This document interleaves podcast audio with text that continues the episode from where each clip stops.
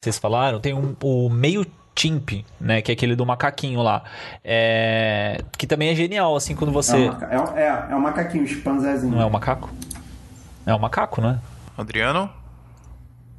Alô? Caraca, o Google deu um strike no Adriano. Porra, Ele falou aí, demais. ó, o Google viu nós, hein, Adriano? O que que aconteceu? Tomou um strike do Google, mano. O que que aconteceu, cara? Que perigo, que perigo.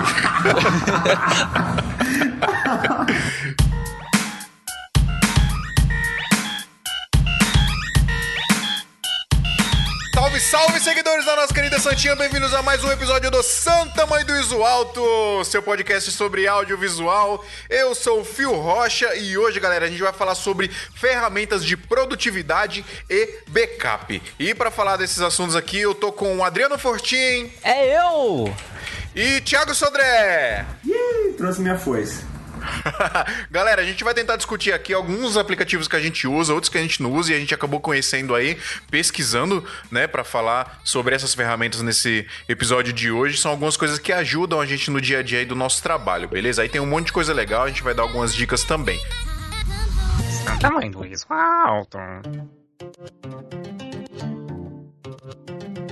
Pessoal, vocês acabaram de ouvir aí alguma vinheta que eu não sei qual é, falando o nome do nosso, do nosso podcast de alguma forma. Se você quer que a sua voz apareça aqui, manda no nosso e-mail um áudio, grava um áudio aqui no seu celular mesmo e manda no nosso e-mail que a gente vai colocar aqui, beleza? É, isso é legal porque todo mundo participa, a voz de todo mundo aparece aqui de alguma forma. E quanto mais formas criativas de falar o nome do nosso, nosso podcast, melhor, certo? Eu queria contar uma experiência que eu tive aqui essa semana, rapidão. Vocês, senhores, me permitem? Conta aí, conta aí. Então vamos lá. é, eu sempre indiquei alguns aplicativos pra galera ouvir podcast, né? E tem um monte aí, se você pesquisar podcast lá no, na Play Store, do, do, pra quem tem Android, você vai achar um monte de aplicativo de podcast. Mas, recentemente, eu comecei a usar o Google Podcast. E aí, o que, que eu vou fazer agora? Eu vou indicar para todo mundo usar o Google Podcast. Por quê, mano? O Google Podcast, ele tem uma interface muito foda, assim, de todos os, os aplicativos de podcast que eu já usei, acho que foi foi o que eu tive a melhor experiência, assim, porque ele tem uma interface muito clean, muito bonita. Ele separa todos os podcasts que eu sigo lá bonitinho, por categoria, por data de lançamento de episódio. Enfim, é muito legal a interface. E uma coisa que eu achei fantástica foi o seguinte: geralmente, quando eu tô vindo o podcast e os caras falam de algum link, inclusive é o que a gente faz aqui também, né? A gente às vezes tá falando sobre algum determinado assunto, a gente fala, ah, vamos deixar um link de tal vídeo para vocês verem lá e não sei o que, vai estar tá no post lá. E aí, para quem tá ouvindo no celular, por exemplo, não consegue acessar esse link direto direto pelo aplicativo do celular. Tem que entrar no site, etc. E o Google Podcast, ele coloca toda a postagem bonitinha lá com links, tudo bonitinho lá pra gente acessar. Então você consegue acessar direto pelo Google Podcast. Isso eu achei fantástico. Então, quem usa Android aí, é uma dica que eu tô dando aqui. Você pode usar qualquer outra aí que você quiser também, obviamente, mas é uma dica que eu tô dando aqui pra galera que usa Android, usar o Google Podcast. Então é só baixar lá o Google Podcast gratuito na Play Store, procurar Santa Mãe do Iso Alto e assinar a gente lá. Outra coisa, galera, a gente já tá no Spotify também. E para quem usa iPhone, é só procurar aí no próprio aplicativo de podcasts do, do iPhone, é do iOS, né? iPhone, iPad, etc. Tem um aplicativo nativo de podcast, só vocês procurarem a gente aí. Ou se quiser usar direto, escutar direto no site, é só ir lá santamoidosalto.com, tá lá para você fazer streaming, para você fazer o download, botar no seu pendrive aí e etc. E galera, não esqueçam de mandar e-mails pra gente, tá? A gente tá recebendo bastante e-mail, a gente tá bastante feliz com isso, porque, pô, o feedback de vocês é sensacional. Mandem também. E uma coisa que eu tô percebendo que a galera não tá fazendo é assim: a gente fala aqui de alguns assuntos, a gente, a gente fala muita coisa legal, mas a gente também fala muita merda. Então, galera, se vocês ouviram alguma coisa que a gente falou aqui de errado, se vocês querem acrescentar a discussão, manda e-mail pra gente que a gente vai ler aqui também, tá? Não precisa só falar bem da gente, não. Pode falar mal, que com crítica é bom pra gente sempre evoluir, beleza? E se você precisar comprar equipamento, não esqueça que você compra do, pelo link nosso aqui da Brasil Box. O Marcos lá da Brasil Box vai mandar uns dolls pra gente, vai dar um agradinho pra gente, para ajudar com os custos aqui do podcast. A gente tem bastante custo. Então, se você tá precisando comprar equipamento, você vai ajudar a gente. De... Na verdade, você vai ajudar a gente e vai se ajudar, porque os melhores preços estão lá. Então, tem bastante equipamento lá com preço muito legal. E você vai ajudar a gente porque a gente vai ganhar uma comissãozinha e a gente vai conseguir pagar os custos aqui do podcast, beleza? Então, acessa a Brasil Box pelo nosso link aí e compra os equipamentos lá que você ajuda todo mundo e nos ajuda e ajuda você e ajuda aos seus coleguinhas estrelinhas e ajuda a, a todo mundo que você quiser. e pessoal, agora a gente vai ler e-mails. Se você quiser pular isso, se você não quiser ouvir a leitura de e-mails e quiser passar direto pro episódio, é só você pular para. Não sei porque um episódio inteiro sobre produtividade. Meus relatórios demonstram que é só bloquear Facebook, YouTube e 21 minutos e 34 mil mensagens do WhatsApp e já era.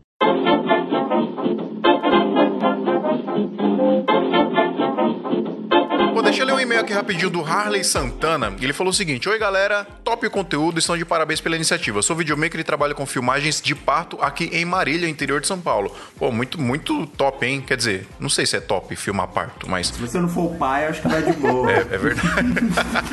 Também faço casamentos e aniversários. Hoje fui no cartório e a moça perguntou minha profissão. Falei que era fotógrafo para evitar a fadiga. Puta, isso é foda, hein, cara.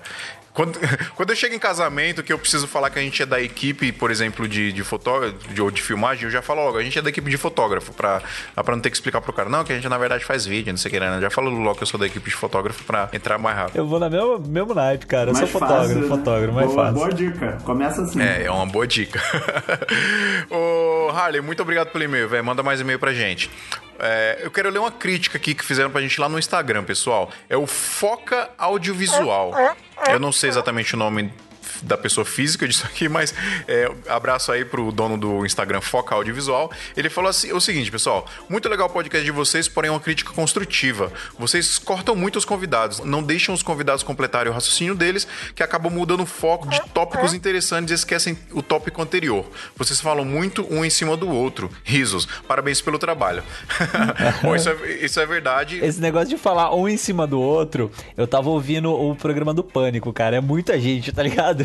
É uma bagunça, assim, um boteco de, de marmanjo, assim, um falando em cima do outro, um atravessando o outro. Mas o negócio de, de falar em cima do convidado é verdade. A gente é, vai começar a dar uma policiada mesmo, até a gente conversou entre a gente mesmo, para que não, não haja esse tipo de intromissão, né? Vamos dizer assim, de atravessar o convidado. Tipo a gente fez com o Fio agora. Exatamente. A gente corta o cara, mas é o filme não vai nada, não. A gente corta ele, não tem problema. Não, mas entre a gente, entre a gente eu acho que, tipo, não tem muito problema, porque, enfim, acaba engrandecendo o assunto, mas cortar convidado, realmente, por, por exemplo, isso aconteceu muito no episódio dos Irmãos Vanassi, os caras estavam falando um negócio fantástico ali, e aí do nada um outro cortava e tirava o raciocínio e tal. Então, assim, em nossa defesa, a gente ainda tá aprendendo a fazer isso aqui, tá? O foco audiovisual, mas a gente tem muito que evoluir sim, e a gente sabe disso, então vamos tentar melhorar sempre.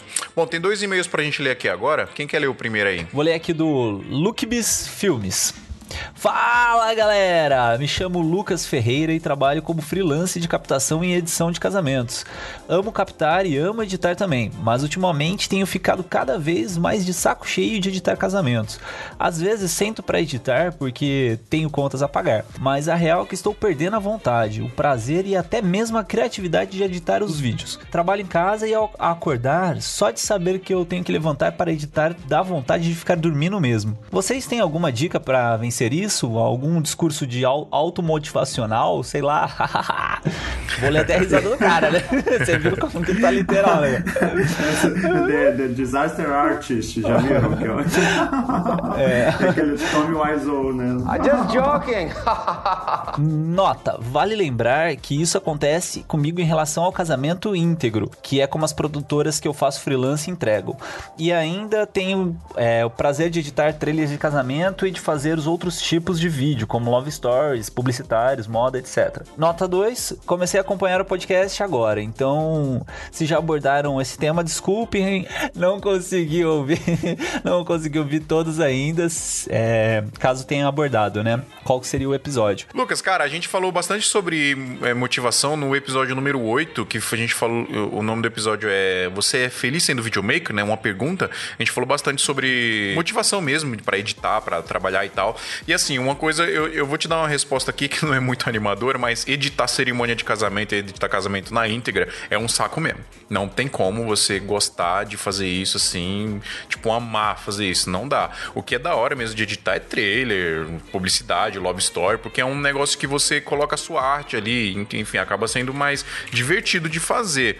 Então, aqui, por exemplo, na, na Casamento Infinito, a gente entrega o vídeo da cerimônia e o filme, né? E o vídeo da cerimônia matrimônio sempre é um pouco mais chato de editar mesmo. A gente edita porque tem que editar e tem que entregar. É a parte chata do trabalho, né? E a parte legal é fazer o trailer. Então acho que não tem muito para onde você correr. Agora, se você tá tão de saco cheio, uma dica que eu dou para você, cara, é, é, ao invés de ficar fazendo freelance, você começar a cobrir os seus próprios casamentos e tentar vender os seus casamentos de uma forma que você goste de fazer. Eu aqui eu sempre tento é, convencer os, os, os clientes de que eu fazia isso mais no começo, né? De convencer os clientes de que fazer de tal jeito ou de, de outro jeito era melhor. Hoje as pessoas já vêm aqui para pedir orçamento para a gente já querendo o nosso trabalho, né? Ainda rola uma coisa ou outra a gente ter que explicar, mas a grande maioria já vem querendo o jeito que a gente entrega, o jeito que a gente trabalha. Então é, acaba que fica mais divertido mesmo fazer o negócio, fica mais gostoso mas não tem como muito mudar isso se você está fazendo trabalho para outras pessoas. Quando você começa a fazer trabalhos para você, do jeito que você gosta e vender do jeito que você gosta, acho que fica mais legal de fazer. E você pode tentar mesclar os dois, né? Continua fazendo seus freelances aí, que provavelmente você faz para pagar os seus boletos aí, né? Porque, enfim, é, um, é o nosso trabalho. E por fora, tenta pegar um casamento ou outro e tentar vender para esses noivos um jeito legal de mostrar o vídeo, né? De vender só o filme, vender só o trailer Acho que o sonho de consumo de todo mundo é o Guilherme Coelho, né? Que ele entrega o, o casamento no link para os noivos baixarem, edita do jeito que ele quer e os noivos amam por, porque, enfim, ele acabou criando essa marca dele e é assim que as pessoas vão atrás do negócio dele. Mas isso não é fácil de alcançar, leva tempo, leva dedicação, mas acho que é a dica que tem para dar aí. Vocês têm dica para dar aí pro, pro Lucas, mano?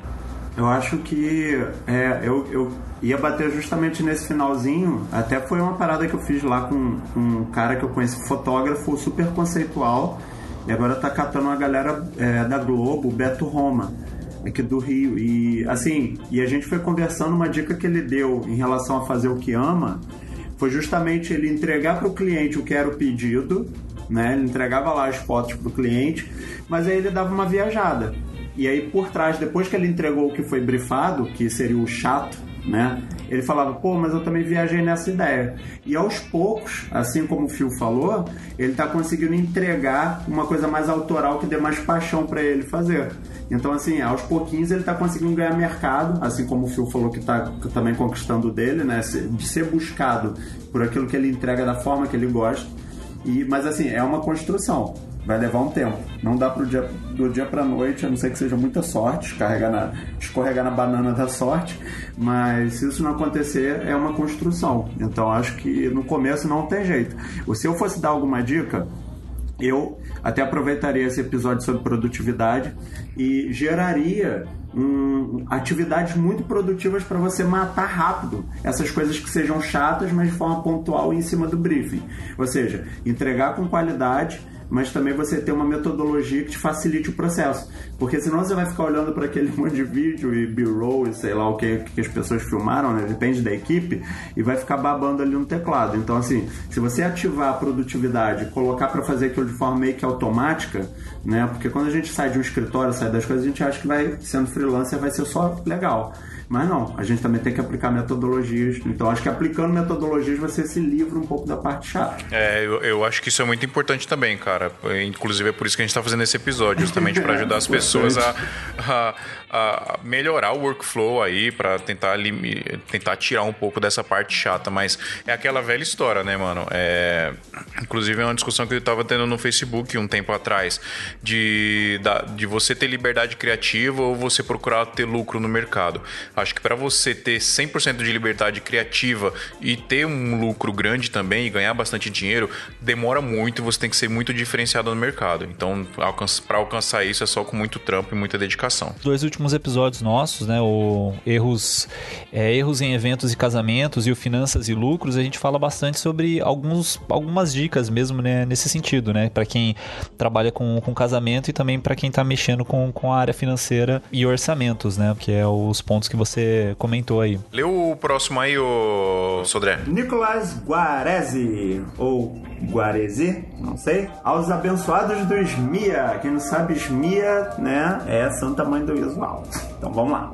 Só pros íntimos. Só pros íntimos. Fala galera, beleza? Vim pelo canal do Fernando. Aí, Fernando, Fernando é foda. Pode falar foda? Ou vai rolar um Pode. Pode não, porra. Seguinte.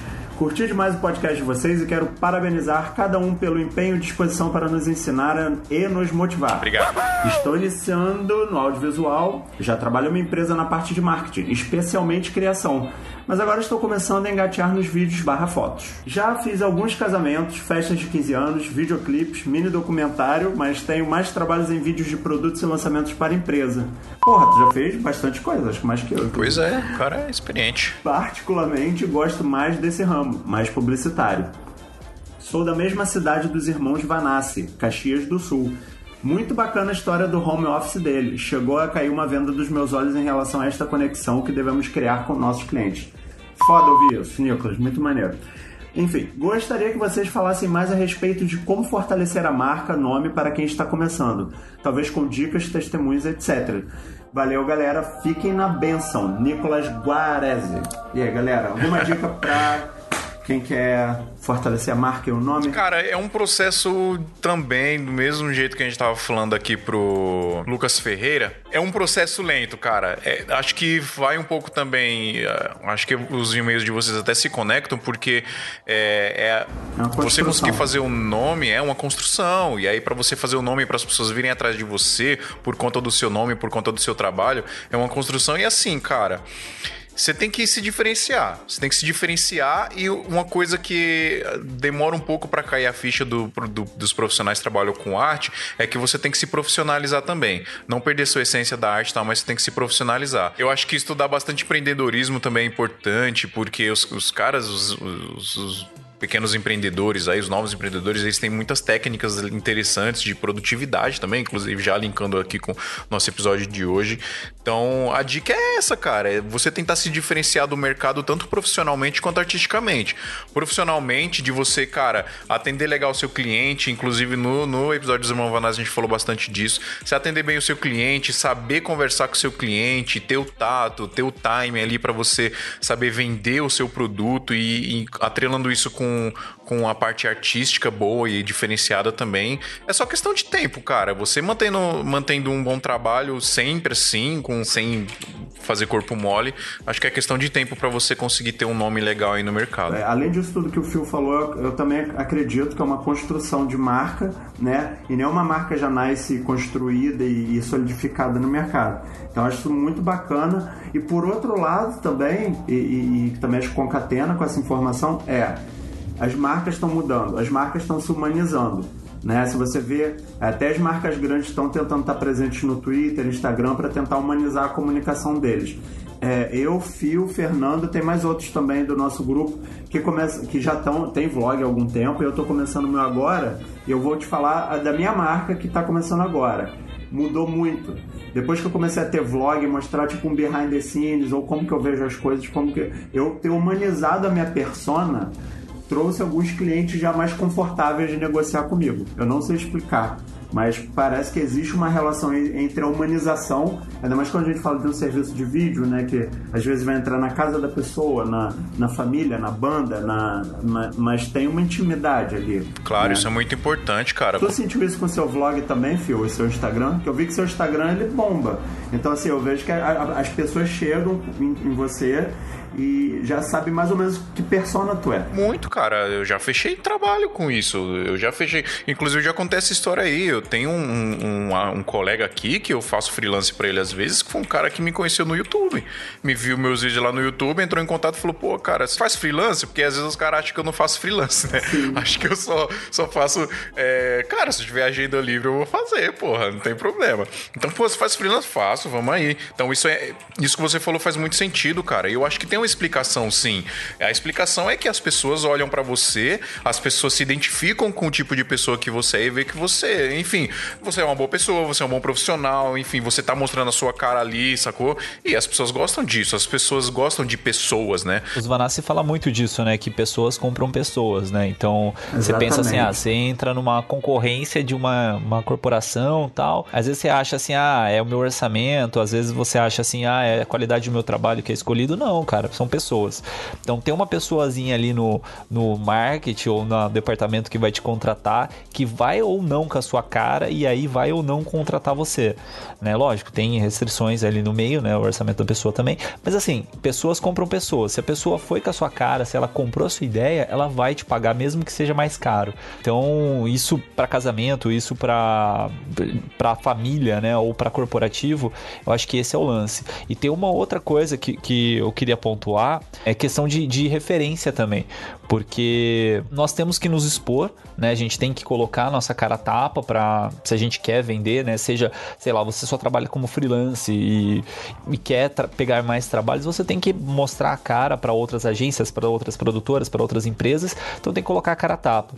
E, e também você, o que eu indico é ter bastante referência também do que você quer fazer, né? Então eu tenho uma, umas pastinhas assim que eu vou colocando diversos artistas que eu, assim, eu admiro muito os caras. Então eu penso assim, ah, eu quero chegar até o nível desse cara, eu quero superar o nível desse cara, então ele vai continuar sendo minha referência enquanto eu não conseguir ultrapassar o, o cara ou até mesmo ultrapassando ele, continuará sendo minha referência porque foi de lá que foi minha inspiração.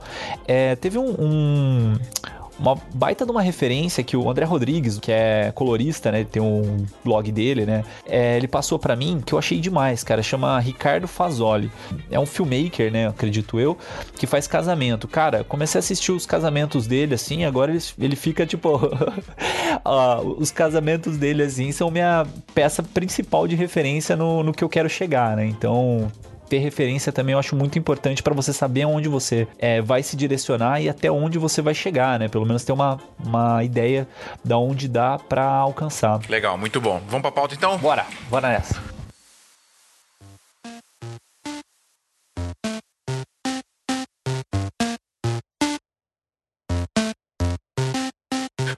Pessoal. Falando de ferramentas de produtividade. Primeiramente, o que, que é isso, né?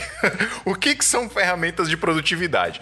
Eu acho que a gente tem alguns exemplos aqui, algumas coisas que a gente usa, outras que a gente não usa, mas que a gente vai pesquisar mais, inclusive outras que a gente descobriu fazendo pesquisa para esse episódio, que são algumas ferramentas, principalmente aplicativos e sites, que ajudam na organização do nosso trabalho. E aí, o primeiro que eu queria comentar com vocês, que acho que eh, a gente é o que a gente mais usa por exemplo, aqui no podcast, se não fosse essa ferramenta, acho que a gente ia se perder de uma forma inacreditável, porque ajuda a gente muito. E para quem não conhece ainda, cara, vá conhecer agora.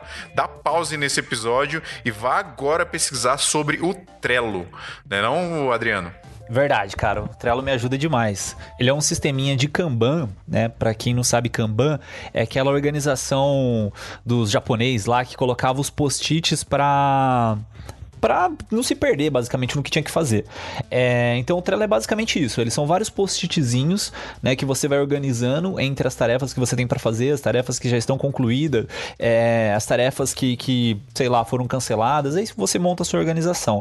É, e cara, ele, ele é simples, básico e, e resolve muita coisa para organização, principalmente de equipe, né? Então eu utilizava ele já sozinho, né, nos meus próprios trabalhos. Aí quando a gente montou o grupo aqui do Santa Mãe do Iso alto, a gente é, teve a ideia também de montar um, um Trello para isso.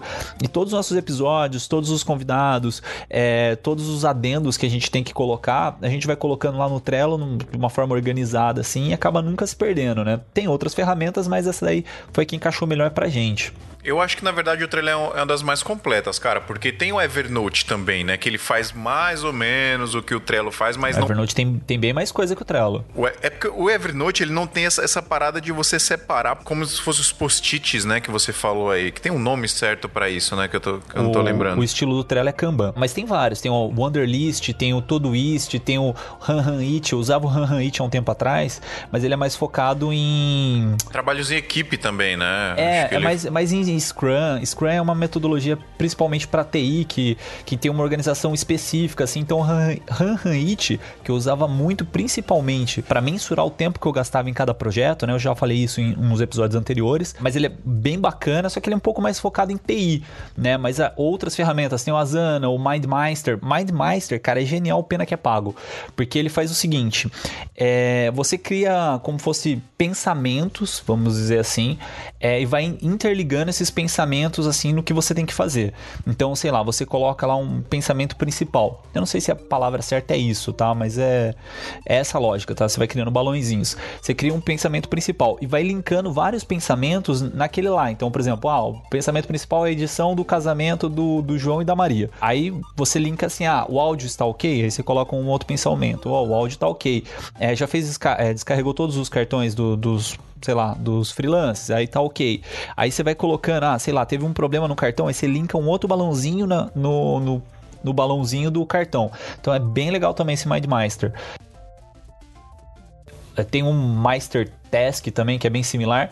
E tem outros também, tem o Slack, que é um que o pessoal usa bastante para conversa entre equipes, né? Então é questão assim de dar uma pesquisada, a gente vai colocar aqui a lista de alguns embaixo, porque assim, eu acho que o foco do, do episódio não é exatamente a gente falar de ferramentas específicas, né? A gente falar mais do, do workflow, do processo para você utilizar Exato. elas. Inclusive, deixa eu até explicar aqui de forma bem prática do como é que a gente usa o Trello aqui no Smia, por exemplo.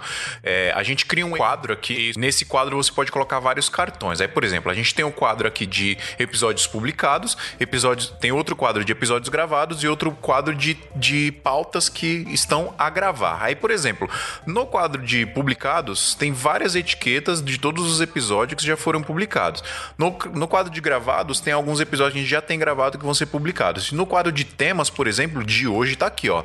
Episódio, ferramentas de backup e produtividade. É o que, que tem dentro é, desse quadro de temas, o que, que tem dentro da etiqueta desse episódio.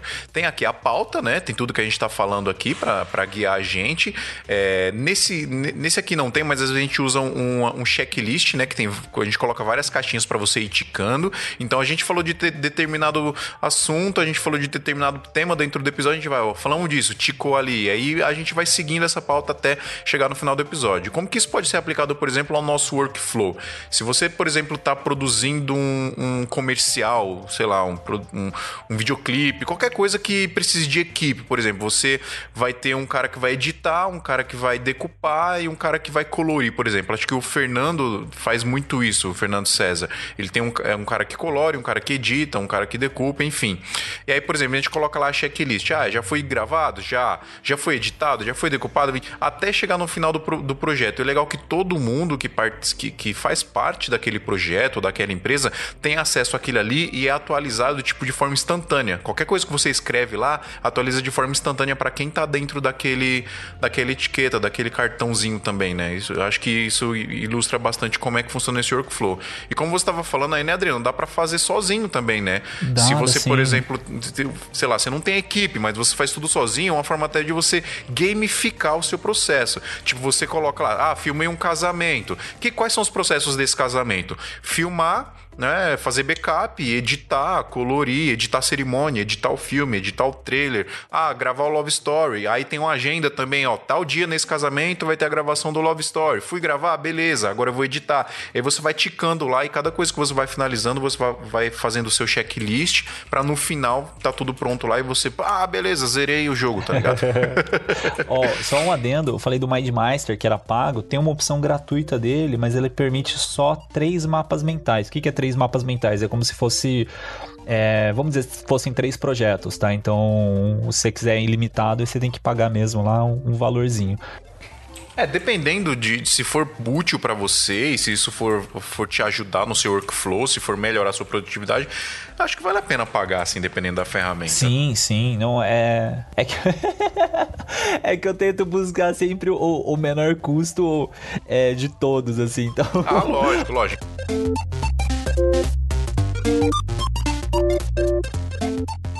Sobre o Trello, uma coisa que eu queria colocar também, além disso tudo que, que a galera pô, colocou que é muito importante e, e também já usei em outras empresas. E, e, assim, é uma ferramenta recorrente. E duas coisas que eu queria adicionar. Uma, que ela é totalmente customizável. Então, como o Adriano falou, a gente pode usar Scrum, a gente pode usar Kanban, a gente pode mesclar eu participei de alguns projetos onde a gente aplicava o Scrum dentro do Trello. A gente trazia a metodologia Kanban, né? a gente botava ali essa questão da gente poder levar pull-sheet, mas a gente fazia toda essa parte de Product Backlog, essa coisa de Daily Meeting Scrum, aí a gente fazia esse, toda essa workflow do Scrum dentro do Trello. Isso que era interessante, porque como a gente pode criar é, as, as lajezinhas ali, né, aquelas colunas, então a gente podia botar uma coluna ali só do que foi resultado de uma reunião diária né? Ou de uma reunião semanal. Então, assim, isso que eu quero dizer. É a forma dele ser customizável. Então, assim, ele é baseado em Kanban, mas é, nessa questão da gente arrastar as tarefas e tudo. E no celular isso funciona muito bem. Isso funciona no celular é muito divertido, porque é igual o Phil falou. Você consegue fazer um gamification e isso é muito foda. É divertido. Né? Ah, acabei uma tarefa aqui. Uop, done. Né? Isso é muito divertido. Outra coisa que eu achei bem legal é, é a questão dele ser totalmente participativo. Por exemplo, eu entrei atrasado na pauta hoje do nosso podcast aqui e fui lá, vi o que tinha já em pauta da, da, gente e adicionei também os meus itens na pauta. E todo mundo recebeu essa, essa informação em tempo real. E o que é mais legal, fica um log de todas as alterações que são feitas. Então, se você é gerente de projetos ou se você tem outras pessoas trabalhando com você, você quer ver né, como que está o lance de produtividade, que horas que aquilo aconteceu, alguma coisa, até para depois vocês poderem fazer um, um, uma espécie de, de monitoramento, tem todo um log que fica. Então, assim, duas coisas que eu acho legal. Participação de todos, que é, ela acontece ao vivo, e essa questão também de você poder customizar ele para vários tipos de metodologia de gestão. É, fora do Kanban, é, são outros fluxos de trabalho, como o timeline, que é no Han O Han ele, ele deixa por projetos e ele vai meio que cronometrando o tempo que você está em cada projeto, né? São, é, vamos dizer que fosse um, um Premiere da vida, ele vai dividindo por tracks, né? O, o que você está fazendo. Só para fazer justiça aqui, quem indicou e quem iniciou todo esse processo da gente usar o Trello aqui no Santa Maria dos Altos foi o Matheus Lopes, que infelizmente não pôde participar aqui, mas só para fazer justiça aí citar o nome dele, porque se não fosse ele, a gente provavelmente ia estar tá usando, mas ele que deu a ideia aí. É, vocês consideram o WhatsApp um, uma ferramenta de produtividade? Eu considero de desprodutividade, cara. Cara, o WhatsApp do meu lado é só pra atrapalhar. É, é, engraçado você ter entrado nisso porque eu tô numa relação de amor e ódio. Porque aí eu vou explicar rapidinho pra, pra não me estender muito. É, de amor foi quando eu, eu vim trabalhar no audiovisual com, como freelancer junto com minha sócia e fiquei feliz que acabou aquela caixa de e-mail lotada, né? Que, que era um e-mail para o cara dar um oi, tchau, e isso me encheu o saco. E quando eu vi que eu podia levar meus clientes pro WhatsApp, foi lindo. Só que um ano depois, conforme meu gás foi acabando, eu percebi que os clientes estavam mandando mensagens sábado de noite, né? E aí, tipo, eu comecei a me... E aí começou a minha é, relação é um de problema. raiva. Sim. E, e aí eu vi bem, é, eles não estão me tratando como empresa, estão me tratando como sobrinho. Que é o cara que está entregando ali o vídeo para ele e fala, ei, tem uma versão agora. É tipo, sábado de noite o cara tá ali vendo Zorra Total, tá coçando o saco e acha que pode te puxar, entendeu? E automaticamente aquilo te tira do seu mood. Vamos supor que você tá no churrasco, você tá com sua família, tá fazendo qualquer coisa, e aí você tá num, num sabe, no seu ambiente familiar e você é incomodado aí por um cliente e a gente nem sempre pode controlar a forma que ele vem falar. Mas e... você acha que o WhatsApp Business resolveu esse problema? Então, eu tenho a sorte de ter um celular de dois chips, que é um, um Moto G5 aí que veio com dois chips, né? E eu usava um dados também que eram dois chips. O que, que eu fiz? Eu peguei um chip, coloquei um número só para atendimento empresarial. E aí o que, que eu descobri dentro do WhatsApp Business que, que me facilitou muito? Lá eu consigo botar um profile, que se a pessoa clicar na, na minha foto, ela vai ver o meu horário de funcionamento e vai ver que é um perfil de business, né? Vai, vai ter endereço, vai ter um monte de coisa lá e o que eu faço. Ele tem tipo uma bio, que é muito interessante, ó, mini Sim. biozinho. Então isso acho que o cara quando vê isso já dá uma mudada. E o que me salvou, que, que eu queria assim passar para vocês sobre o business é, eu coloquei mensagem automática. Por exemplo, entre 8 da noite e 9 da manhã, o meu WhatsApp Business disparou a mensagem automática caso alguém mande. É uma mensagem muito confortável, com carinho, tipo, pô, fala aí, tudo bom? É, agora estou ausente, tudo, mas assim que voltar ao horário comercial, eu estarei atendendo a sua solicitação. Né? E aí Sim. alguns clientes meus que são mais íntimos até falaram que porra é essa que eu não sei o que. Porque tem, né? Tem aqueles clientes que são mais, mais brothers. Tem. O que eu ia dizer que foi do contra é.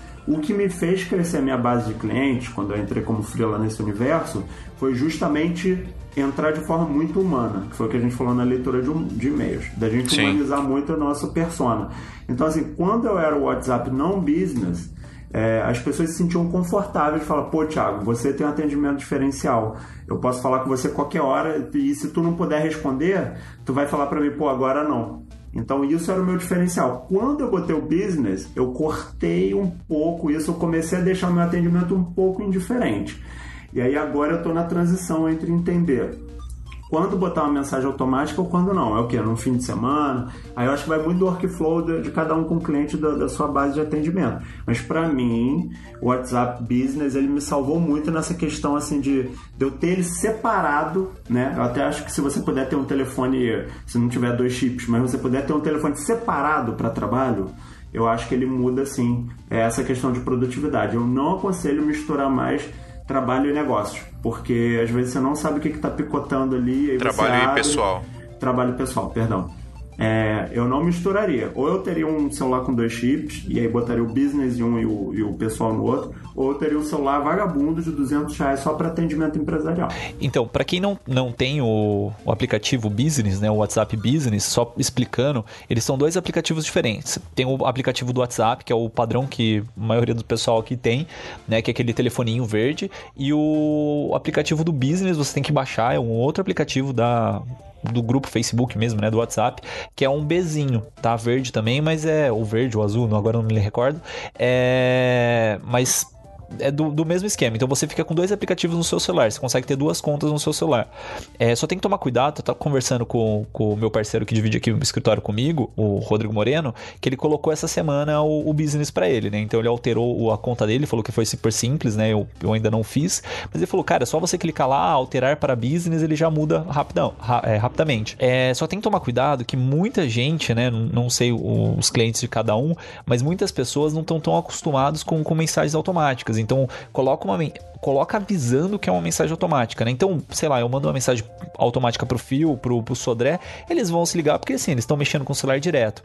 Mas às vezes assim, um tiozinho, um senhorzinho assim vai pegar e vai receber aquela mensagem automática, né? É, por exemplo, não estamos atendendo no momento, é, o nosso horário é de tal a tal horário. Aí o cara vai falar, pô, o cara me respondeu para falar que o horário dele é de tal a tal horário, por que, que não me respondeu?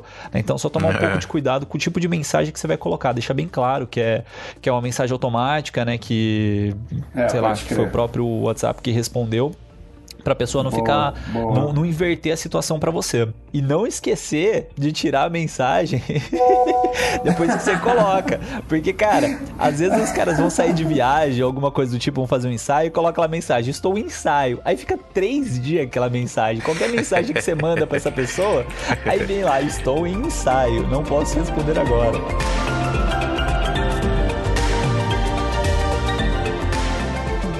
eu acho que assim, cada, cada um tem que entender o seu tipo de trabalho e ver se isso cabe para você, mas acho que você só vai descobrir testando. Eu, por exemplo, isso aqui é eu, tá? Eu não tô indicando a ninguém fazer isso, acho que cada um tem que estudar o seu jeito, mas eu não eu, eu acho que não funciona para mim, por exemplo, porque é, claro, assim, se eu receber alguma mensagem em algum momento de família e tal, eu vou simplesmente ignorar, enfim, acho que ó, o cliente vai vai Sua família tá ouvindo. Não, pô, mas não, eu, eu ignoro no, tipo assim, eu tô almoçando domingo na minha casa e um cliente mandou uma mensagem. Tipo, eu ignoro, eu respondo quando dá, sabe?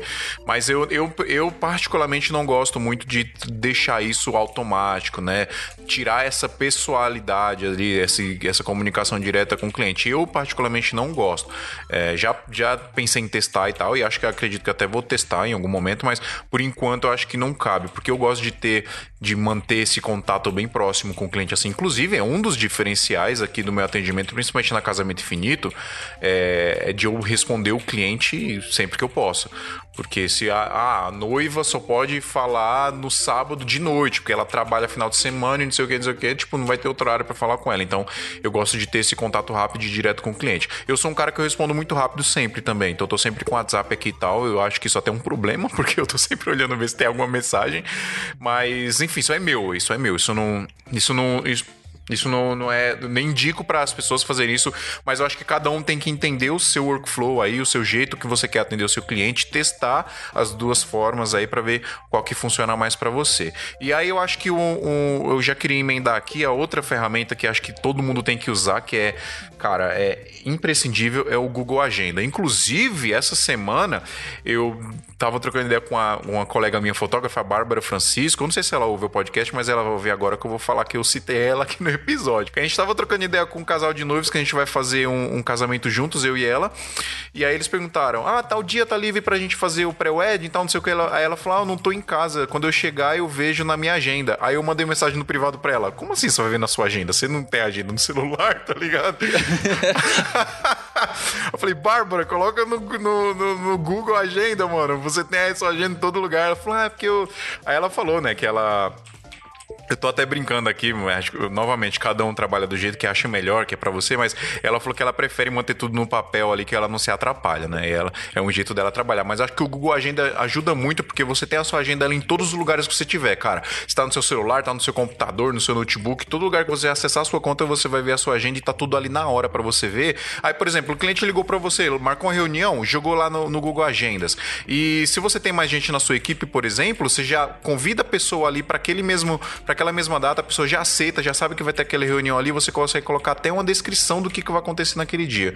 É basicamente o que a gente estava falando do Trello, de trabalhar em equipe, né? E de tudo acontecer em tempo real ali. Eu acho que é uma ferramenta bem indispensável pra gente. Tem outros concorrentes, né, do Google Agenda, mas eu, assim, eu particularmente também uso o Google Agenda porque é o que vem no Android e tem uma função no Trello que você consegue colocar o Google Agenda lá. Então toda vez que você marca uma data numa das suas ações no Trello, é, ele já joga automaticamente para o seu Google Agenda. Mas aí você tem que habilitar o Trello, o, a versão gratuita dele, ele deixa você colocar um Power Up, né, que chama. Aí você tem que colocar Sim. esse Power Up do Google Agenda para ele encaixar isso aí. Mas cara, também é uma funcionalidade que integra demais, assim, minha, minha agenda assim de freelance, de ensaio, de casamento, assim, é, é basicamente só Google Agenda, cara. Eu tenho até aquele widget do do, Google Agenda, porque assim, já na hora que eu abro o celular, né, tem lógico uma telinha lá com, com os aplicativos básicos, eu jogo pro lado já tem agenda já mais fácil, não preciso nem abrir o aplicativo do Agenda para ver como que tá meu calendário. Já zoaram vocês porque alguém perguntou para você, vamos tal dia no barzinho, não sei o que, e você falou, ah, preciso ver na minha agenda. E o cara, tipo, achou ruim? Alguém, alguém já passaram por isso? ah, sei lá, cara, não tenho essas pira não, velho. Cara, pois, então, mas assim, é porque parece meio prepotente, porque a gente trabalha com agenda, né? A gente tem agenda Sim. porque o, o, nosso trabalho é assim, a gente não tem uma rotina certinha de segunda a sexta, o quê? O nosso trabalho depende do que a gente tem marcado na agenda. E aí, quando eu era solteiro, eu fui tentar marcar para sair com uma menina, aí ela falou, ah, tal dia você pode? Aí eu falei assim, ah, eu tenho que olhar na minha agenda. Ela ficou puta, mano. Ela falou, ai, tenho que olhar na minha agenda. Não sei o que. Eu falei, não, mas é verdade isso, eu tenho que olhar, porque eu preciso ver se a data tá Imagina dando os matches no Tinder falando isso isso, né? Não, peraí, deixa eu ver na minha agenda. Pois é, mas foi tipo uma situação dessa mesmo, tá ligado? Bizarro, é, é, é foda, mas a gente precisa usar, cara, não tem jeito. O Clickster, vocês conhecem? Já usaram? Eu não conheço. Conhece, Adriano? Eu até peguei o Clickster gratuito, né? Que ele te dá algumas funcionalidades, né? Lógico, o pago te dá mais coisas, mas ele te dá algumas coisinhas para você colocar. Porque eu não, não, utilizo nenhum CRM. Eu falei, caramba, deixa eu testar esse negócio aí, vamos ver o que é esse negócio de CRM. O que, que é o CRM? Ele é basicamente um, um software, um aplicativo que consegue gerenciar as contas, os leads, é, suas vendas. É... é uma ferramenta de gestão, né? De gestão, exato. Tanto dos seus clientes como dos seus produtos, como é, assim, é uma, uma ferramenta mais completa, vamos dizer assim. Não é como se fosse só o Trello, que é um que, que é um agendador de tarefas, vamos dizer assim, tá? Então eu, eu baixei ele e comecei a, a, cadastrar algumas coisas, né? Cadastrei uns produtos, coloquei o, o valor deles, é, aí ele tem as métricas de, de, vendas, quando que foi, quanto foi vendido, aí você pode puxar é, relatório. O Clix ele é muito legal, assim, o, o Rodrigo, até comentei dele já no episódio, né? O Rodrigo Moreno que divide a sala aqui comigo.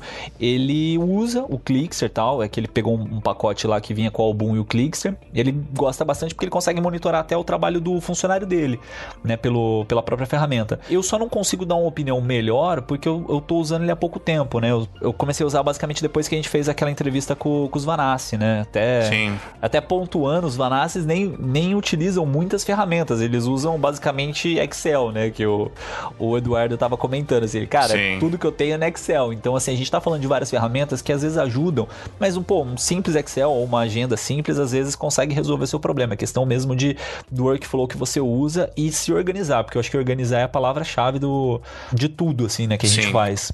É, eu comecei a procurar CRMs porque eu, eu esbarrei num problema aqui na, na produtora, principalmente na Casamento Infinito, que é da gente começar a fazer a gestão do nosso negócio, inclusive é, colocando metas. E, aliás, é até uma, uma, uma, parada legal de falar aqui, porque eu comecei a fazer isso depois que a gente começou a fazer o podcast, porque a galera acha que a gente está aqui passando informação pro pessoal e acha que a gente não aprende também. Acho que a gente mais aprende do que ensina, né? Porque a gente acaba aprendendo muita coisa e uma das coisas que que eu comecei a me, a me policiar também foi nisso, da gente começar a colocar meta e começar a gerenciar o nosso negócio. E eu senti essa necessidade aqui na, na Casamento Infinito. Tipo, ah, quantos casamentos a gente vai fechar ano que vem? E como que a gente vai atingir determinada meta, né? E aí sentar aqui com a minha sócia e traçar uma, uma, uma estratégia e tudo mais. E aí, para isso, a gente precisava de uma ferramenta de gestão, que aí entra o CRM, né? Eu coloquei duas aqui na pauta, que uma delas é o Clickster e a outra é o Zero Paper, ou Zero paper, né? Tipo, papel zero. É, as duas elas fazem basicamente a mesma coisa, são ferramentas de gestão que você, por exemplo, só para explicar de forma muito simples assim, é, digamos que você tem uma loja, que você tem vários produtos nessa sua loja, e aí você cadastra todos esses produtos numa, numa plataforma. Aí vai um cliente lá e compra, por exemplo, uma loja de celular. Você tem um monte de celular cadastrado, vai o cliente lá, compra um celular, aí você vai fazer o cadastro desse cliente. O cadastro desse cliente já tem o CPF dele, tem endereço tudo mais. Primeiro que você já começa a fazer uma base de dados, né? Do seu cliente cliente ali. Se você quiser, por exemplo, colocar um aniversário do seu cliente, mandar uma mensagem de parabéns para ele para manter o relacionamento, você tem lá no seu sistema. geralmente essas ferramentas de CRM, elas têm um sistema de automação inclusive para você fazer isso, para você mandar um e-mail para os clientes, etc. Então você consegue começar a fazer uma base de dados aí ela tem todo, toda uma, uma estrutura para o funil de vendas, né? Exatamente. Para quem não sabe o que é funil de vendas, é basicamente assim: é, você tem o primeiro contato com o seu cliente, né? Ou o cliente visitou o seu site. É aquele primeiro contato mesmo, assim, ele está te descobrindo. Então essa é a primeira etapa. A segunda etapa é ele vira um lead seu, quer dizer, ele começa a ter o contato direto contigo.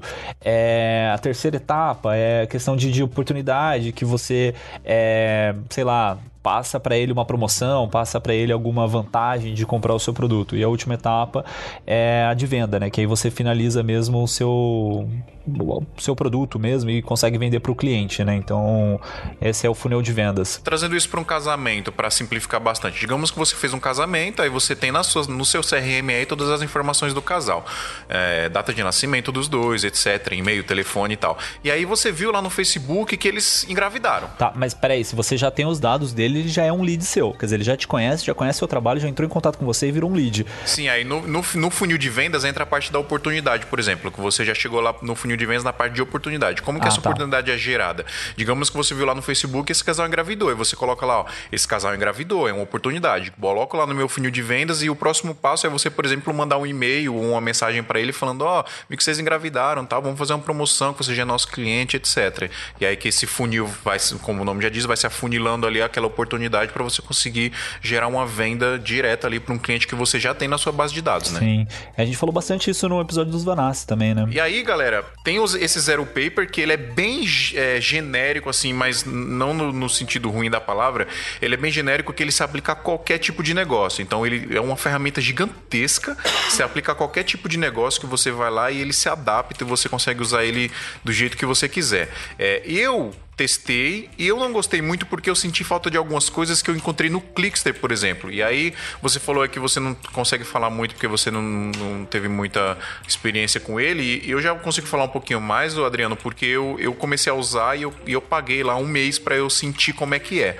Porque a parte gratuita vai até onde? Você consegue fazer cadastro de cliente, você consegue fazer cadastro de produto, você consegue gerar é, vendas lá. E o legal do Clickster é que ele é otimizado para casamento e para por exemplo, trabalha, quem trabalha com social. Então ele é otimizado para quem faz casamento, para quem faz, sei lá, newborn, para quem faz 15 anos, quem faz foto de, de família, etc. Ele é, ele é voltado para isso. Inclusive ele tem até umas ferramentas, por exemplo, para o cliente selecionar foto para álbum, assim.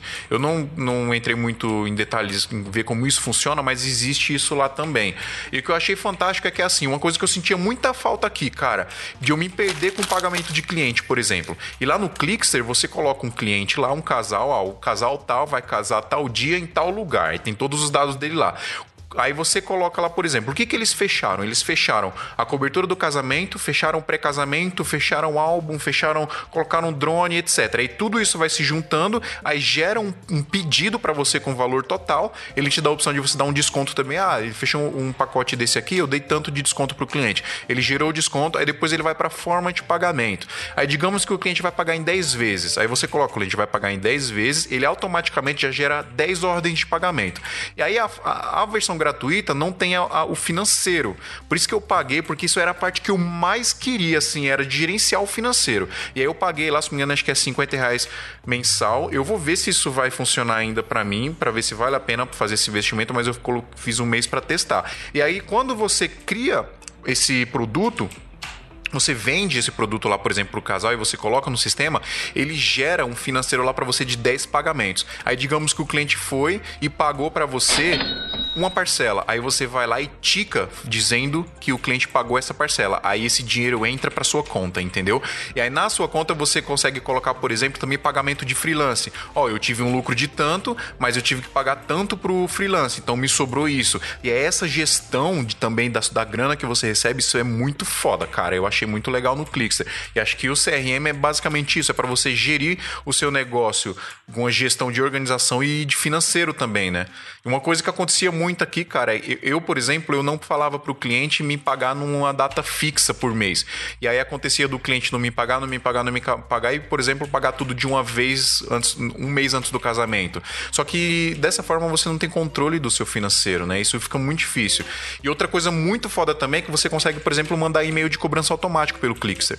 Então, se você. Puta, parece que a gente tá fazendo propaganda do Clickster, né? Paga nós, Clickster. cara, mas é porque eu achei. Falou dele, eu acho que uns três episódios, né, cara? É, mas é mas porque é... é uma ferramenta muito boa, realmente, cara. Então, é... eu, por exemplo, eu não, eu acho muito chato, por exemplo, cobrar cliente. Eu acho chato isso, acho que todo mundo acha chato. E aí lá no Clickster tem um, um esquema que você manda um e-mail automático pro cliente falando, ó, você, inclusive, você consegue deixar isso automático para o, o, o, sistema mandar sem nem você fazer nada. Você coloca, eu quero mandar esse e-mail aqui toda vez que faltar dois dias para vencer a parcela do, do casal. Então você combinou com o casal que eles vão pagar, sei lá, todo dia 10 de cada mês. Então no dia 8, o clique você vai mandar um e-mail. É, estamos mandando esse e-mail apenas para relembrar que em dois dias será o pagamento da sua parcela, barará, barará, barará. Aí no, na assinatura eu coloco só assim: é, financeiro, casamento infinito, sacou? Tipo, para eu desvincular dessa parte de cobrança, entendeu? E eu tratar com o cliente só a parte artística, a parte de agenda e etc. Eu achei isso muito legal também. Mas a gente tá falando também do, do Clickster, do. O Zero Paper, que é basicamente a mesma coisa, só que o Zero Paper ele funciona mais, é mais geral, assim. O Clickster ele é mais otimizado para social mesmo, casamento. É, ele, é, ele é mais voltado para nossa área, né? Mas tem Exato. outros também, tem o Pipeline, tem, tem vários, tem vários. CRMs assim que você coloca, você instala num servidor próprio seu, né? Que é o caso do, do, Gustavo Vanassi, por exemplo, ele tem um CRM na loja dele, né? Então tem, tem diversas ferramentas aí que você consegue utilizar. Não, cara, depois que eu comecei a usar o Clickster, no Facebook aparece propaganda de uns troceiros, já conheci uns 20 já, assim, porque começa ah, a aparecer as propagandas. É porque você falar com o Buca, o negócio vai aparecer com o Buca no Facebook. A dica que fica além do Clickster né, é CRM de vendas. Né, de, de, de clientes, porque eu também já usei alguns e no final é, a maioria é muito parecida. Né? Todos eles trabalham em cima do que o Adriano falou lá atrás, em do cima do funil de vendas. De vendas. Então é, é inbound marketing, outbound marketing, tudo isso se encaixa. Então, assim, é, acho que CRM é uma parada que todo mundo tem que usar. Inclusive, eu estou fazendo tudo no Excel, mas eu estou sentindo uma, uma saudade monstra de usar uma ferramenta.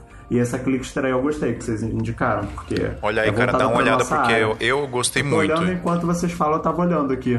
Eu gostei porque ela é bem formatadinha. Se eu pegasse Pipe Drive, eu ia ter que ficar fazendo toda a, a, a formatação para nossa área. E o Não, e o mais tá legal assim é porque tem uma parte aí de tutoriais que eles, cara, os caras dão uma verdadeira aula assim para você de, de, como usar o sistema. Isso eu achei muito legal que no Zero Paper, por exemplo, eu não vi, não tem. Então eu tinha muita dúvida de como usar a ferramenta, mas eu não sabia como usar, sabe? Não tinha onde ver isso. E no Clickster eles têm isso aí. uma pergunta para vocês que testaram. Ele, ele faz ele faz disparo de e-mail? Faz, pô, faz disparo de e-mail automático, inclusive. E, e eu formato e-mail, tipo e-mail timp da vida? Sim, na, ó, para você ter ideia, ele, ele tem, cara, eu vou mandar um e-mail pros caras do Clickster que eles vão ter que pagar nós. pra, pra você mandar um e-mail pros caras, né? Falar, ó, a gente fez o é. um programa inteiro de vocês. Pois é, é um programa patrocinado. É, então, tem, pra você ter ideia, eles têm modelos de contrato, eles têm modelo de contrato próprio de casamento, eles têm modelo de recibo. Tem um monte de modelo lá. Inclusive, direto do. Eu não vou mais, por exemplo, mandar contrato via e-mail pro cliente eu vou mandar direto do Clickster. Então já tem um contrato lá que eu, que eu coloquei, eu coloquei o meu contrato do jeito que eu, que eu, que eu fiz, com a minha experiência, é, formatei bonitinho lá pro Clickster. E aí, quando eu coloco o, o cadastro do cliente, eu já atrelo automaticamente um contrato a ele e, e aí mando o contrato do Clickster pro cliente. E aí, quando o cliente recebe esse contrato e lê, já me notifica no Clickster que o cliente leu. Legal isso quando o cliente lê, aí eu, eu se ele demorar para me responder, por exemplo, eu posso mandar um e-mail para ele, uma mensagem para você ficou com alguma dúvida e tal, e não sei o quê, para ele te responder. Quando ele te responde e fala que aceitou tudo mais, ou se você assina o contrato com o cliente, você tica lá no Clix também, ó, o contrato já está assinado, prim, o sinal já, já foi pago, então a, a data já está oficialmente reservada, etc. E isso Caraca. tudo dá pra fazer direto por ele, cara. Puta, é o muito, muito foda. O, o Clickster foi o primeiro que pagou o nosso Media Kit mesmo, né? Pois é. Sem pagar, né? Eles pagou de gratuito. A ferramenta é boa. É, deixa, Cara, deixa eu comentar então sobre o questão de e-mail, né, que vocês falaram. Tem um, a ferramenta também, né, de e-mail que chama MailChimp. Então, que você quer automatizar o envio de e-mail, sei lá, por exemplo, uma newsletter que você cria, é, depende do, do seu mercado, né, também. É, ou, por exemplo, uma, uma campanha que você quer fazer, né, que nem eu, eu comentei no, no episódio dos Vanassi lá, que tem um amigo meu, o Márcio Norris, que ele faz bastante disso. Ele trabalha com fashion, então ele lança um e-mail para todos os leads dele, né? Então todas as pessoas que já tiveram contato com ele, já já conversaram com ele em algum momento, né? São os leads. Então ele vai lá e manda um e-mail para esses caras falando assim, ó, é, se você quer tirar uma foto bacana, é, sei lá, com, com um aspecto mais legal, você fecha um pouquinho o seu olho tal, e você tem uma, um, uma foto melhor. Né? Então ele manda isso aí gratuitamente. Os Vanassi faz bastante disso também, eles mandam bastante e-mail, é, dando algum, algum conteúdo gratuito. Depois você quer mandar um outro e-mail pro, pro seu cliente, né? Falando de algum, sei lá, de alguma promoção que vai surgir. E, e esses e-mails que você vai soltando, né? O, lógico que dá para você fazer na mão, né? E você corre o risco também de cair, começar a cair na caixa de spam. E tem, e tem esse MailChimp, que ele é uma ferramenta de automatização de você mandar esses e-mails. Então você vai lá, coloca é, qu quantos usuários você quiser, né? Então aí por, por cada usuário você paga, se eu não me engano, e você manda tudo de uma vez para esses caras, e começa a automatizar. Então, falar, ah, eu vou enviar é, em qual horário, em qual dia, para quem, qual que é a minha lista, aí você cria é, dentro dessa lista alguns critérios e, e, consegue filtrar melhor assim os seus clientes, os seus fornecedores, por exemplo, é, para ter esse contato por e-mail mais automatizado. Pra gente fechar essa parte de produtividade aqui, queria só comentar do My Gear Vault, que foi um aplicativo que o Pedro Machado indicou pra gente e acho que a maioria da galera aqui do Izmia começou a usar, que é um aplicativo para você fazer checklist dos seus equipamentos.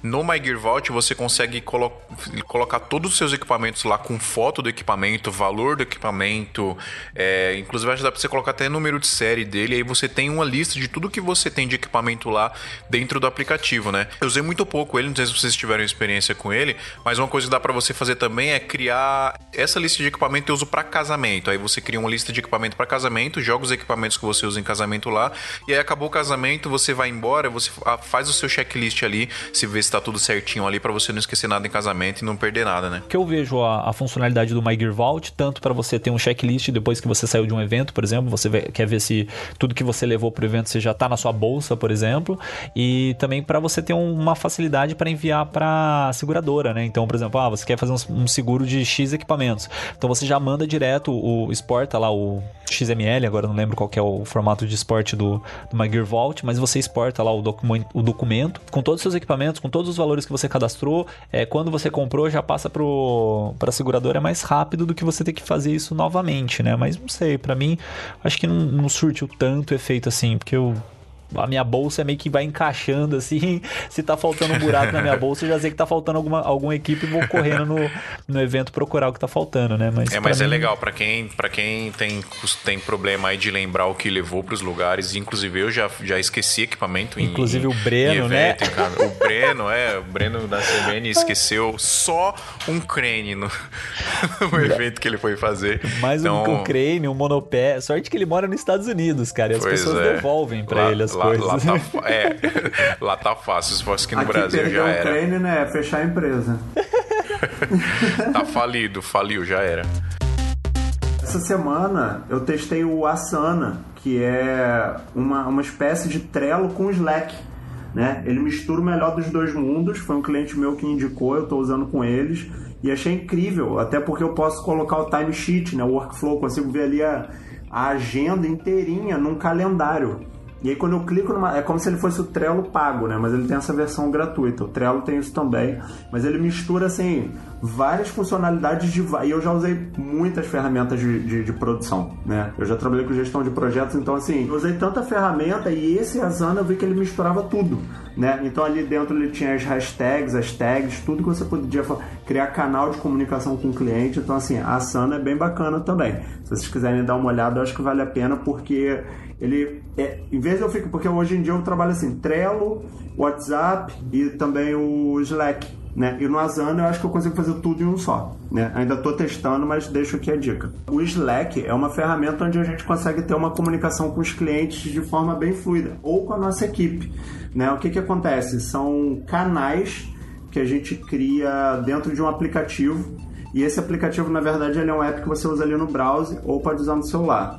É, quando você cria um canal sobre um projeto, você consegue criar, por exemplo, hashtags que sejam relativas àquele projeto. Vamos supor aqui uma gravação de uma videoaula.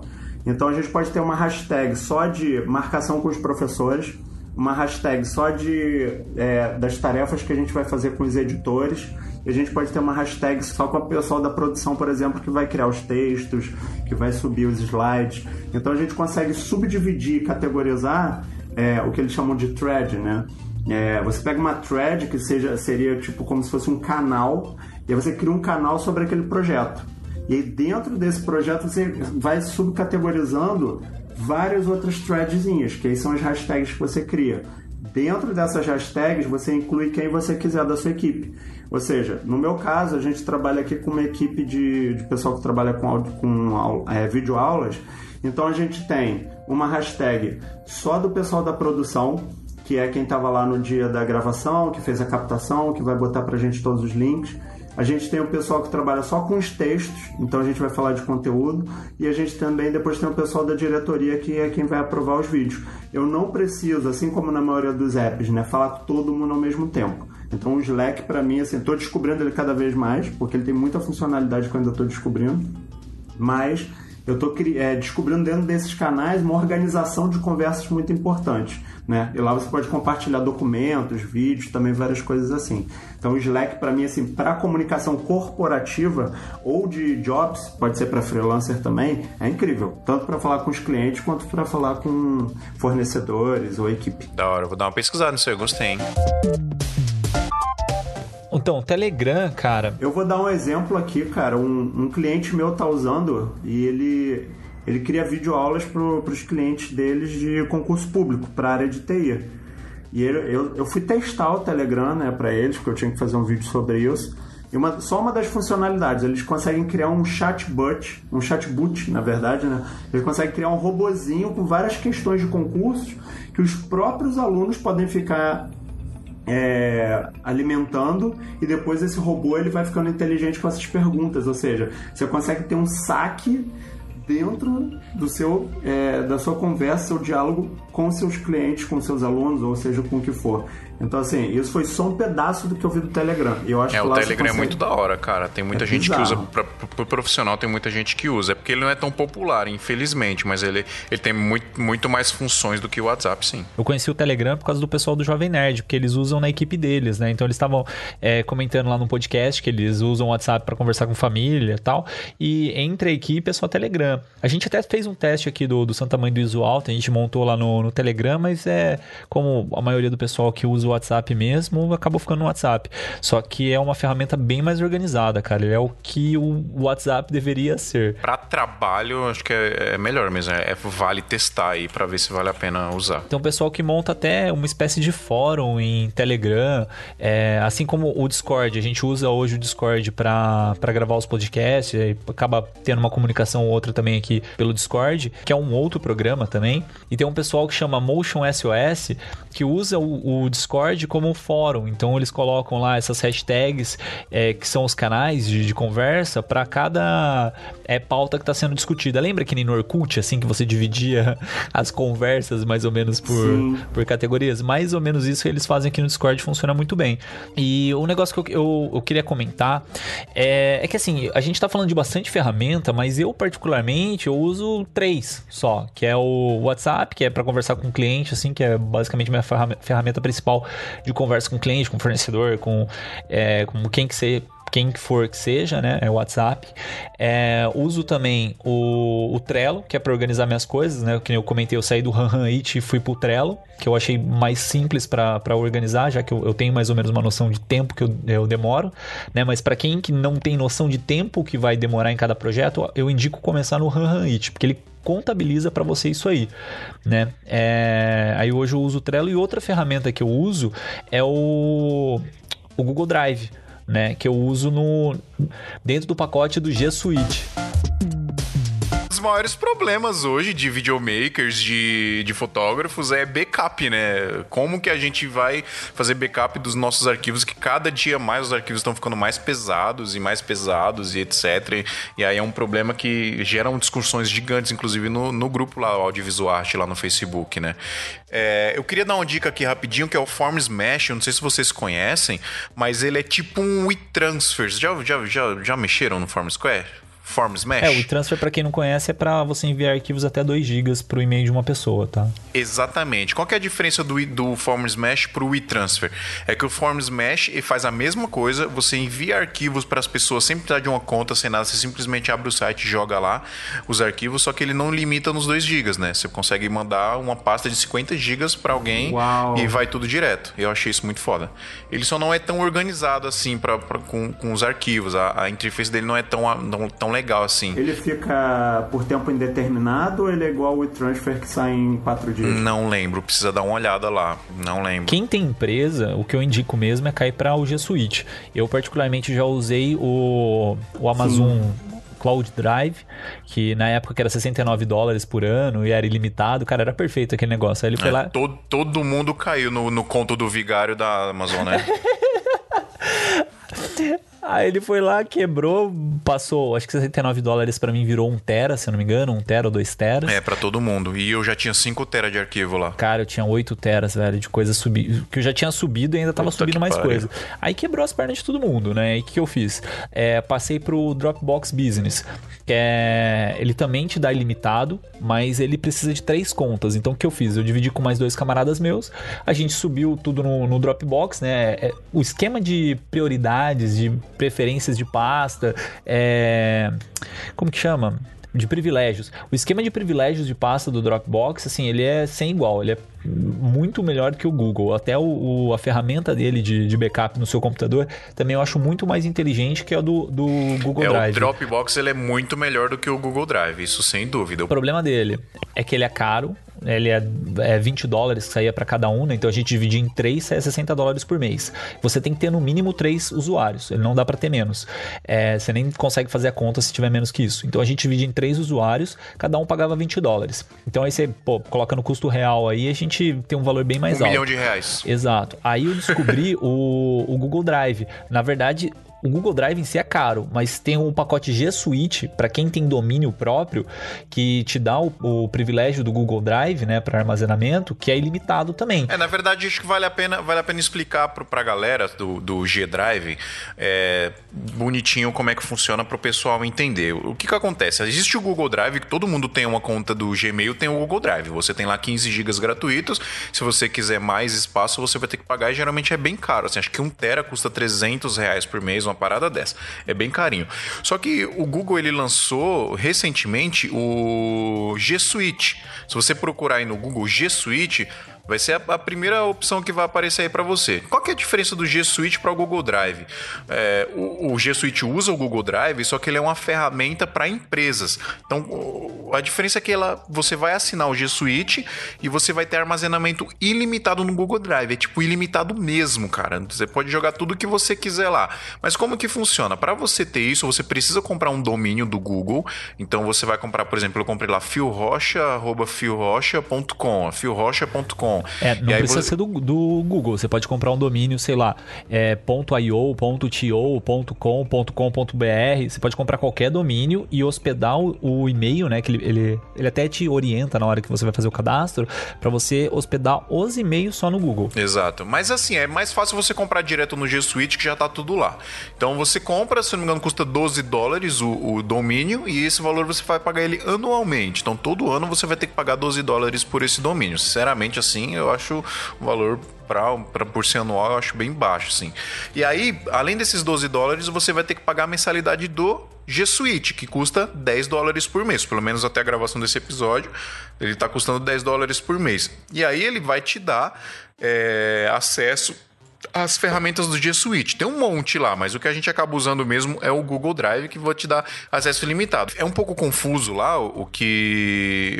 como que tá a quantidade de usuários, porque tá escrito é, se você tem até cinco usuários, cada usuário vai ter um, um tera de armazenamento. Né?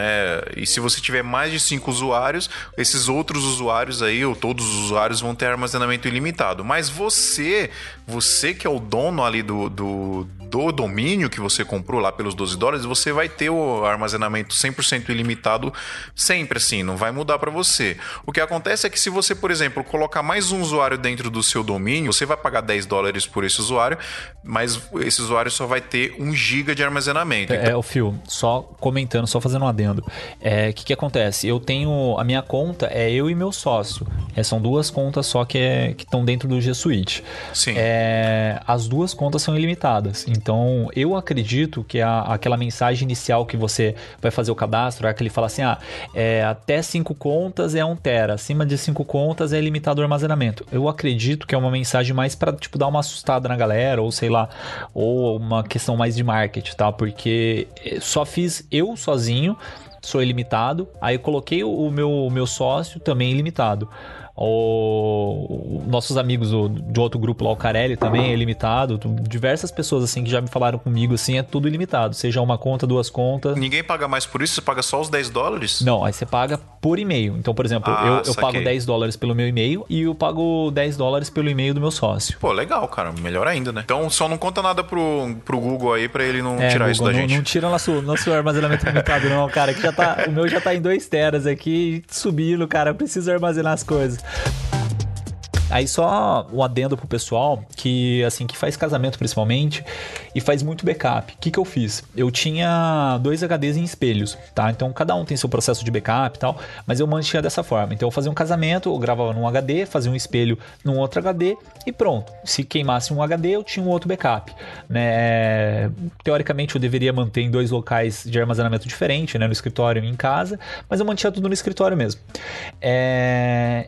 E o que acontece? Nesse esquema do, do Google Drive, do G Suite no caso, né? É, eu acabei com esse espelho. Então, assim, eu, eu tenho hoje 10 teras de, de HD. Assim, é bastante, mas tem gente que tem muito mais do que eu, né? Só que esses 10 teras de HD estão ocupados. Então o que, que eu fiz? Quando eu, eu peguei esse G Suite, eu tô subindo é, esses 5 teras, né? Vamos dizer, porque é espelhado. Então eu estou subindo esses 5 teras para desocupar 5 teras de HD. Então eu vou manter sempre um HD local para acesso mais rápido, que eu não preciso ficar baixando dependendo de internet. Né? Então preciso de um projeto, alguma coisa do tipo, o HD está ali do lado, espetou, consigo ter o projeto. É, mas eu também tenho um backup na nuvem que em qualquer lugar que eu esteja, né? Até com o Fio aconteceu isso ontem, né? Que ele precisava de um projeto, eu não estava com, com HD de backup, eu baixei o projeto do, do Google Drive passei para ele, né? O, Sim. versão que ele precisava. É, e fica fácil por causa disso. Você está em qualquer lugar, você está, sei lá, viajando, você precisa do arquivo, você está no Google Drive e o negócio é espelhado em não sei quantos servidores, o risco de você perder aquilo é zero. O esquema do domínio, só explicar rapidinho que você falou para fazer o cadastro dentro do, do Google, né? Se, se o pessoal procurar, tem uns domínios que saem um dólar por, por ano, tá? Então até do GoDaddy tava uma promoção, que é um, uma empresa que faz registros de domínio, tá? Então, para você ter um seu, um seu site, eu quero ter um site, sei lá, www.adrianolegal.com.br. Para mim ter esse site, é, eu tenho que fazer o registro dele e depois a hospedagem do site. E para ter os e-mails desses, desse desse domínio, eu também tenho que fazer hospedagem do domínio. Então, o que eu faço? Primeira etapa, eu registro o domínio, né, num, num site como registro.com.br, que é o que faz esse domínio.com.br, ou eu vou, quero um ponto .com, aí eu vou num site tipo GoDaddy ou próprio Google, que faz registros.com, tenho domínio. Tendo domínio, que é o meu RG na internet, vamos dizer assim, é, eu faço a hospedagem do site, caso eu queira, num, num servidor de sites, e faço a hospedagem do e-mail dentro do G Suite. Então o G Suite só funciona se seu domínio estiver hospedado, os e-mails nele.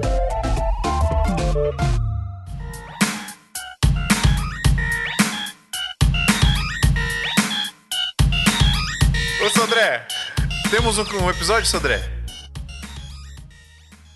Temos um episódio. Ah, bom. Ah, que alívio. então, beleza, galera.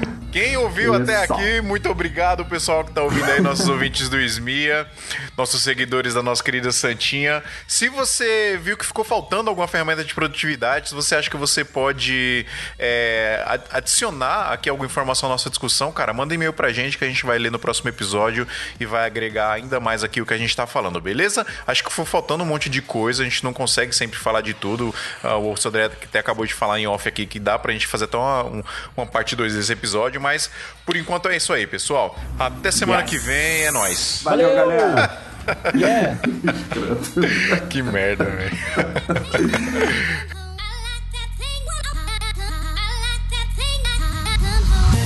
Santa Mãe do Alto.